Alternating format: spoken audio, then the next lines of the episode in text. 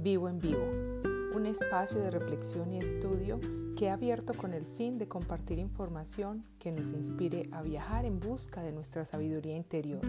Soy Estela Londoño y como tú soy un discípulo en el proceso evolutivo de la existencia. Creo firmemente que este mundo puede llegar a ser mejor si cada uno de nosotros cambia. Las ideas que expongamos aquí serán verdad para ti únicamente cuando tú lo verifiques. No me creas nada, sigue el ritmo de tu propia alma, disfrútate y vuelve a ti. Solo pretendo que este podcast nos inspire a asumir nuestra divinidad interior. Me siento muy complacida de compartir, filosofar y reflexionar contigo. Gracias por estar aquí.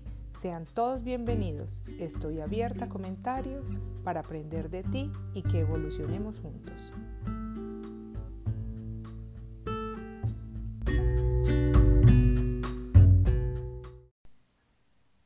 ¿Culpable o aprendiz? Episodio 4 de la segunda temporada. Sean todos bienvenidos. Las relaciones humanas son un elemento clave en la felicidad Tener a alguien, así sea en la distancia, que te importa y tú le importas, es fundamental en estos momentos. Me he dado cuenta que en los hogares donde las relaciones han sido buenas durante esta época de confinamiento, ellos se han dado cuenta cómo de hasta qué punto la unión de la familia podría ayudar a sobrellevar la situación de una forma mejor. El doctor Alfonso López Quintás dice que el ser humano es un ser de encuentros. Y me encanta ese concepto porque los seres humanos nos necesitamos unos a otros. Hay personas que piensan que solos llegan antes, pero se les olvida que juntos se llega más lejos. Entender la importancia de las relaciones como herramienta evolutiva, porque es el elemento constructor de la civilización y fuera de eso nos ayudan a trascender nuestras limitaciones conceptuales y traumáticas es esencial. Uno de los obstáculos más grandes que tenemos los seres humanos para establecer y mantener relaciones de amor y satisfacción es la interpretación conceptual que hacemos de las intenciones, sentimientos, actitudes y comportamientos de los demás, pues estas interpretaciones pueden estar muy lejos de la verdad.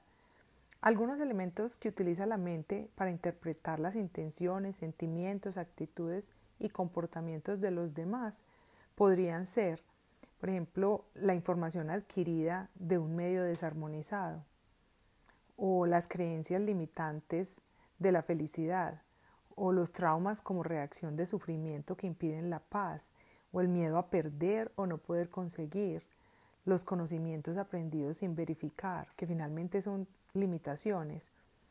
Eh, también los, los, razonamientos conceptuales que actúan, desde la, que actúan desde la lógica. Como podemos ver, digamos que estos y muchos otros elementos que utiliza la mente para interpretar las situaciones de la vida no contienen principios reales de amor, como la comprensión, el respeto, la aceptación, la valoración o el agradecimiento. Dejar de culpar e interpretar lo que los demás hacen como algo malo son la base para hacer relaciones armoniosas.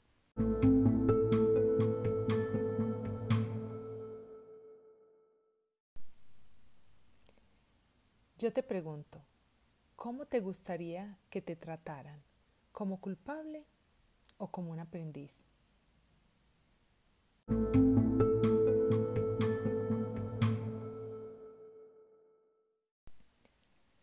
La cultura nos ha llenado de una cantidad de pésimos valores conceptuales, entre ellos la culpa y el castigo, los cuales son conceptos culturales que requieren ser desmontados de nuestras creencias. Por culpa de la culpa, hemos generado unos traumas violentos cuando al equivocarnos o cometer algún error somos castigados, juzgados e incluso estigmatizados. Si en lugar de castigar y sentirnos culpables, miráramos las situaciones como eventos pedagógicos, aprovecharíamos eficientemente las equivocaciones como una valiosa oportunidad de aprender. Podríamos abordar el evento de aprendizaje desde una óptica diferente y no simplemente desde el haber cometido un error y haberme postulado para un juicio y eventualmente un castigo. Quizás te, quizás te funcione la siguiente técnica para aprovechar el error como una herramienta para crecer. Al encontrarnos frente a un error nuestro o de alguien cercano, nos formulamos las siguientes preguntas para obtener información, reprogramar nuestra mente y finalmente hacer entrenamiento para así manejar técnicamente el error. Entonces, vamos con la primera pregunta. Al estar frente a un error, la pregunta sería, ¿cómo hiciste o cómo hice para cometer ese error? La respuesta a esta pregunta es la información que la persona brinda cuando dice, lo que hice fue esto o aquello porque me sentía de esta o aquella forma. Generalmente esta respuesta es una mentira, una excusa o una disculpa, pero no importa. Le creemos lo que diga porque lo que realmente nos interesa es que la persona reprograme su mente con nueva información y no si la respuesta es cierta o no.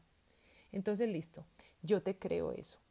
Y volvemos a formular la pregunta, pero ¿cómo hiciste para que esto sucediera? dejamos que la persona se exprese sin juzgarla ni confrontarla y vamos a formular la segunda pregunta. ¿Qué aprendiste de ese error o de esa equivocación? Aquí la persona piensa, reflexiona y mira a ver dónde se equivocó. La persona piensa, yo para haber cometido un error así debí haber hecho algo. ¿Qué fue lo que hice que me llevó a esto? Y así entonces la persona empieza a hacerse consciente, empieza a suceder la reprogramación, la comprensión para transformar mi mente o la mente de esa persona. La tercera pregunta, ¿cómo harías para no volver a cometer ese error? Es aquí donde empieza entonces el entrenamiento. Para que ese error no vuelva a suceder, necesito entrenarme para manejarlo mejor. Pongamos un ejemplo. Yo soy una persona muy mal geniada y cuando estoy mal genio agredo a las otras personas y daño la relación. Para que esto no suceda necesito un entrenamiento formulándome las tres preguntas. Primera pregunta, ¿cómo hice para cometer este error? Segunda pregunta, ¿qué he aprendido de esto? Tercera pregunta, ¿y qué haría para que esto no me pase de nuevo? Así me entreno en no deteriorar mis relaciones a causa de mi mal genio. Es pura práctica consciente.